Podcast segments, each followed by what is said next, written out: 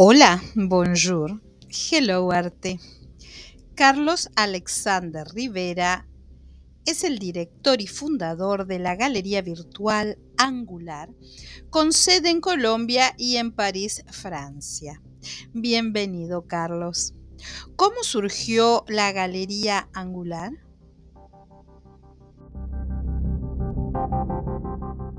Angular surgió a partir de dos frentes.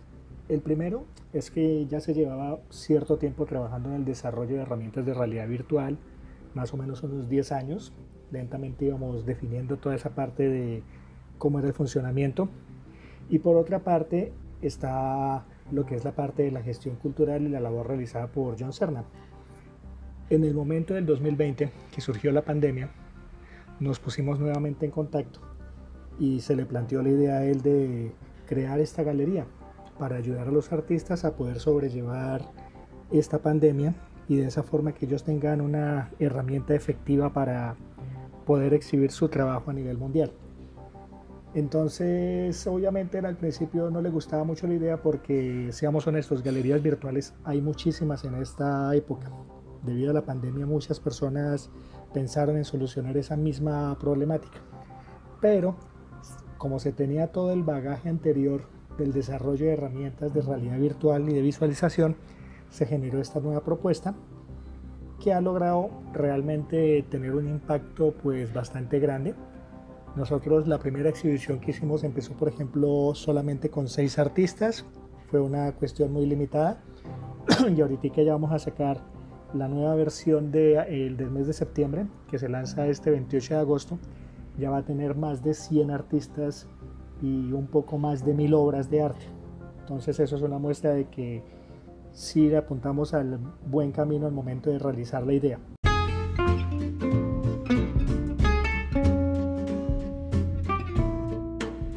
Hello Arte, ahora es radio. Puedes escucharnos en seno.fm barra radio barra hello guion arte-radio barra. Te esperamos.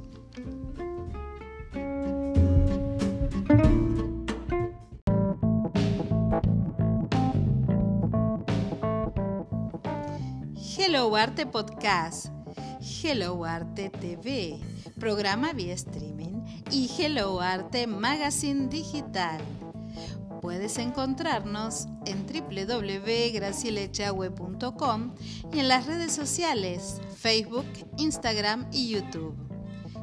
Hello Arte, el arte en todas sus formas.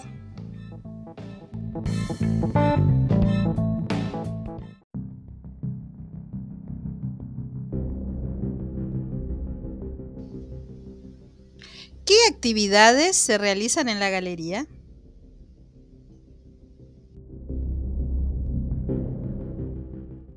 Lo que era la parte de la exhibición. O sea, nos dedicamos simplemente a contactar a los artistas y ofrecerles lo que era el espacio de la exhibición.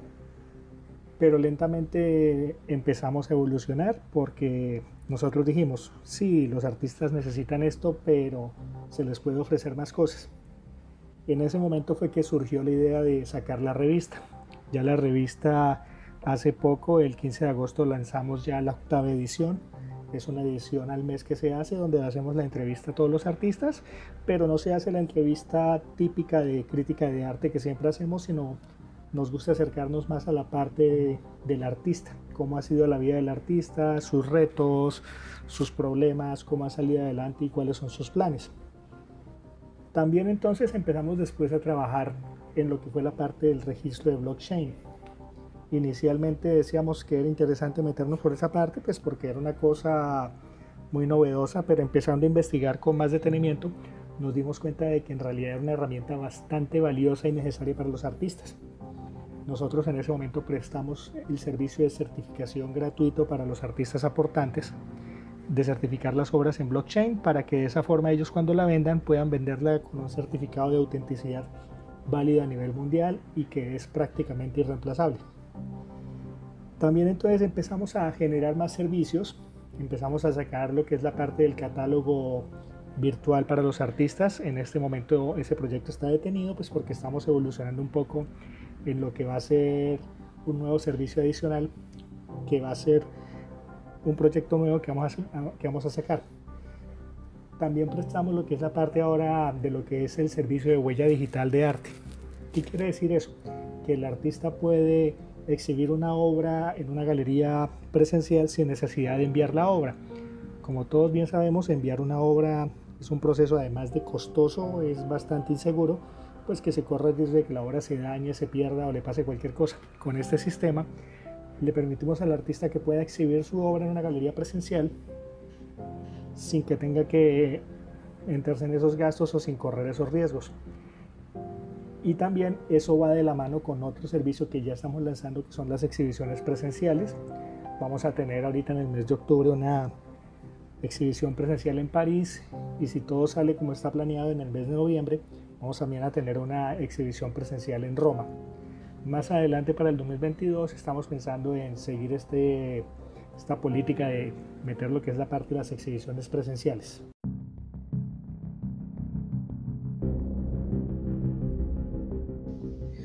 ¿Cuáles son los proyectos futuros?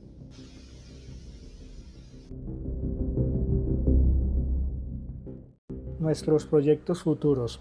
Nuestros proyectos futuros tienen que ver básicamente con lo que es fusionar el ecosistema presencial del arte, lo que es el mundo de las galerías y la interacción social, junto con el ecosistema digital que permite todo lo que es la parte de las ventajas de exhibición y lo que es la parte de la masividad del hecho, del hecho artístico.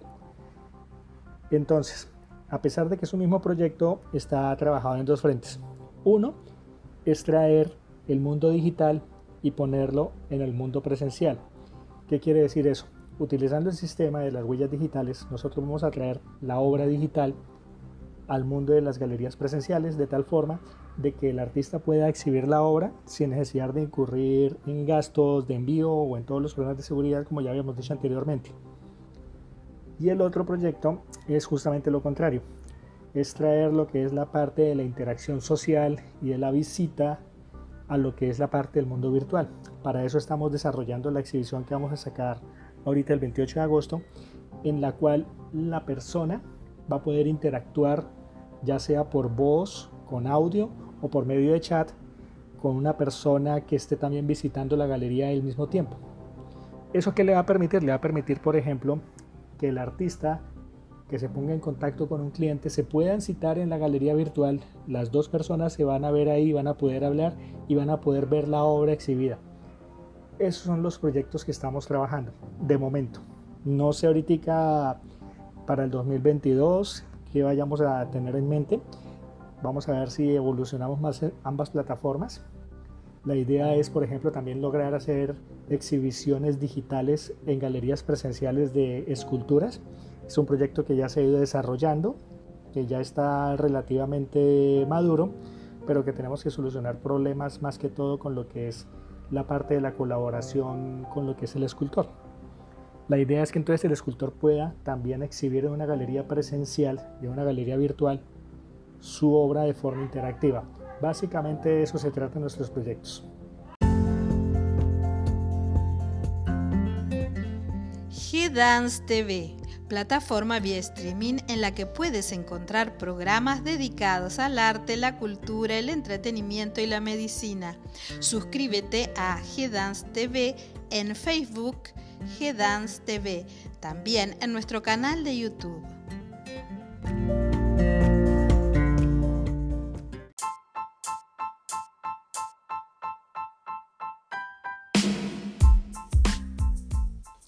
G-Dance Producciones. G-Dance Producciones es Literae, servicio de autopublicación y marketing. Y de arte, te ayudamos a concretar tu idea artística. G-Dance Management, representación de artistas. Y G-Dance Ediciones, publicamos la revista Hello Arte Magazine Digital. Puedes encontrarnos en Instagram, Facebook o en www.gracilechagüe.com.